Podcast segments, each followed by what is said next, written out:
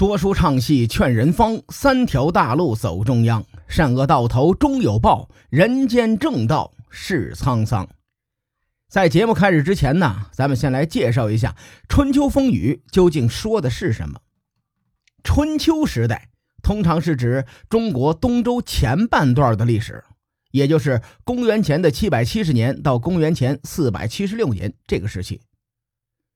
春秋时代在先秦的历史当中，它是一个承前启后的阶段。向前有商周两大王朝，向后呢有战国七雄的纷争。所以，我们这个节目呀，以春秋时代作为意象，指代先秦时期的各种历史事件。咱们闲言少叙，书归正传。翻开历史，无论是评书也好，演绎也罢。甚至呢，是我们最初的历史课最开始介绍的都是三皇五帝。中国的信史啊，大概是从殷商时候开始的。这个所谓的信史是比较详实可信的史书。按照这个划分呢，三皇五帝都不是信史中的历史人物。时至今日啊，很多的史学家都不能确定三皇五帝他到底是谁。东汉史学家刘向，他就说了：“他说三皇是伏羲、神农和女娲。一听这三位，他就不是历史人物。伏羲和女娲都是人首蛇身，神农呢还长着透明的肚子、长百草。如果这样描述的三位可能是历史人物，那么孙悟空就是大唐最能打的人，白素贞就是南宋最靓的仔。咱们讲历史啊。”是需要从历史的角度去看问题。中国的信史大概是从殷商开始的，不过那个时候呢，只能叫做半信史的时代。为什么说是半信史的时代呢？因为史料中啊，它掺杂了大量的神话故事。你比如说啊，这书里就记录了说殷商的祖先啊，那肯定就不是信史。《诗经·玄鸟篇》说：“天命玄鸟，降而生商。”根据这个典故呢，司马迁在《史记·殷本纪》中就说：“三人行欲，见玄鸟坠其卵，见敌吞之，因运生气。玄，玄色，那就是黑色的意思。玄鸟就是黑色的鸟，因为燕子是黑色的，所以说呢，古人把燕子就称作玄鸟。”《史记》中的这句话呀，大概意思就是说，三个人出去洗澡去，看见燕子下蛋了，简狄就给吃了，生下了气。这个气就是殷商的祖先。你把这种记载当史料，这事儿就扯了。好比有人说六国的破灭，非兵不利，战不善，主要是因为秦始皇那是真武大帝下凡，咱们凡人怎么能和神仙打架呢？你肯定是十死无生啊！两件事，一个道理。虽然玄鸟生商这个说法很扯，但结合当时这个年代呀，咱们可以推测出一些有意思的东西来。第一啊，这个说法侧面就反映了当时这个商族是处于母系氏族社会，只知其母，不知其父，男的他基本没什么地位。大家一习惯就开口：“你你你等着，我我我我我我我找我妈去。”对吧？没人说你等着我找我爸去，因此啊，就没有流传下气的爸爸是谁。古人发挥他们可爱的小脑瓜，就使劲的编呐，怎么神怎么编。于是呢，就有了玄鸟生商的说法。随着时代进入父系氏族社会，这种情况它就反过来了。咱们举个例子啊，问武王伐纣中的武王的父亲是谁，很多人都知道。啊，那是周文王姬昌。那再问，武王的母亲是谁呢？嘿，这就可能会戳中很多人的知识盲点。所以，从神话叙事的角度来说，咱们可以推断出商族最早诞生于母系氏族时代。经过考证呢，中国的母系氏族大概是五千到一万年前。这样一结合，商族的起源时间大致就可以确定在一定的范围内了。第二点，这个神话故事有可能是商汤建立商王朝之后由祭祀们杜撰出来的。商族从商这个地方兴起，也就是今天的河南商丘这个部落呢，它非常的迷信。部落内部有很多从事着巫师和祭祀的神职人员。在那个年代，这帮神棍的权力很大。假如今天有人生病了，正常的第一反应啊，就是“哎呦，我得赶紧去医院看看去。”商族人的第一反应呢，就应该是“哎呦，我得赶紧找个巫师帮我跳跳大绳，驱驱魔。”咱们人生在世，没有几个不头疼脑热的。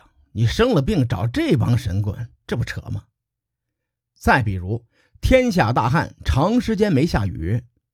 咱们呢就会人工降雨，那个时候商人他绝对会请一帮神棍来祭祀，祈求老天爷以及各路神仙赶紧下雨。他们的祭祀啊，不像今天咱们清明节缅怀先祖，呃，放束鲜花缅怀一下子。那个时候的祭祀那是非常隆重的，什么牛啊、羊啊，能杀的全杀，甚至还会用活人来祭祀。说到人祭，那谁能当这个祭品呢？也是由这帮神棍决定的。封建时期，我们经常听到一句话，说把这个人呐拖出去给我斩喽。那个时候呢，神棍们就可以说把这个人拖出去给我祭天喽。如果在一个组织当中有一群人可以决定他人的生死，那么这群人的权力一定不会小。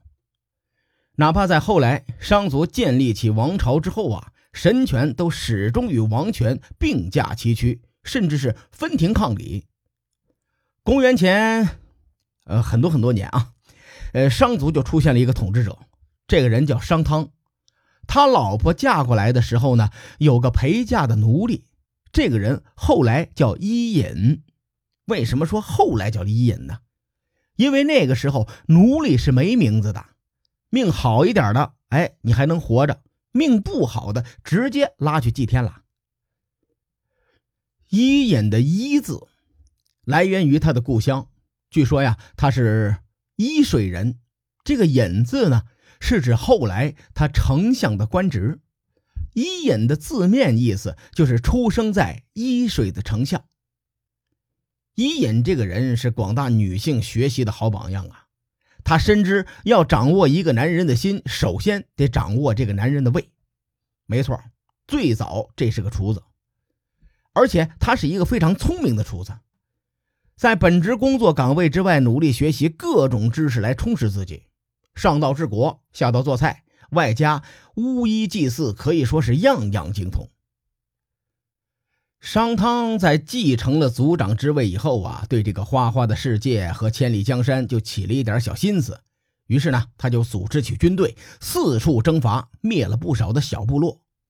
关于这个事儿啊，孟子也提到过，说商汤十一征而无敌于天下，什么意思啊？商汤征战很猛，你换别人可能就会觉得老大你好棒棒，但是伊尹他有不同的看法，他认为这个男人不仅要猛，还要持久。于是呢，他就给大王拿做菜举了个例子，说五味三才，九沸九变。火为之计，时急时徐。翻译过来的意思就是各种食材，你煮九次，九次的味道它都不一样。原因呢是在于火候的大小不同。言外之意是什么呀？泱泱大国志，不辞烹小鲜呐，你不能一味的猛打猛攻。这句话后来就演变成了治大国如烹小鲜。商汤一听，有道理啊。而且伊尹煮出来的菜，它确实好吃。哎，得了，你就跟着我治国吧。在伊尹的辅助下，商汤在战场上不仅猛，而且持久。后来呢，商汤干脆就拜他为丞相和帝师。建立商朝的战争打了多久？没有明确的记载。有人说十年，有人说二十年，反正是很久。最终，商汤一统天下，建立了商王朝。刚才咱们提到过，商族特别迷信。翻遍中国的信史，没有比商族更迷信的部落了。刚建立商朝之后，中原地区连续五年大旱，商汤就琢磨：是不是我征战夏朝，杀伐天下，造了太多的孽？这事儿我得想办法解决一下子。那个时候人们不会向天上撒干冰、人工降雨。商汤这哥们儿想了半天呐，难道说是我打仗太猛太持久，杀人无数遭天谴了吗？得嘞，我自焚求雨吧。一个朝代的开国君主在解决干旱问题的时候想出的办法是自焚。哎呀，这也算是迷信的最高境界了。《吕氏春秋·顺民篇》记载，汤克夏而正天下，天大旱，五年不收，说的。就是这个事儿，结果他组织起了大型的祭祀活动，正举火准备自焚的时候，这时突然是风起云涌，大雨滂沱，因此呢救了商汤一命。这事儿也是真神，要么说殷商时期是半信史呢，哪有那么多巧合呀？啊，你这儿刚要点火，那边大雨滂沱，你把这种记载当做史料是很难让人信服的。最后啊，这个书中记载说，汤为天子十三年，百岁而崩。殷商作为中国信史的开端，商汤这位王朝的开国君主也算是善始善终，留得生前身后名。商汤生前混的是汹涌澎湃，王权及神权于一身，而他死后，王权和神权的传承又将何去何从？书海沉沉浮浮，千秋功过留与后人说。我是西域说书人介子先生，更多精彩内容，请搜索微信公众号“伯乐灯”，与更多听友交流互动。我们将定期为粉丝发放福利。愿我们的存在让您对明天更有期许。咱们下期见。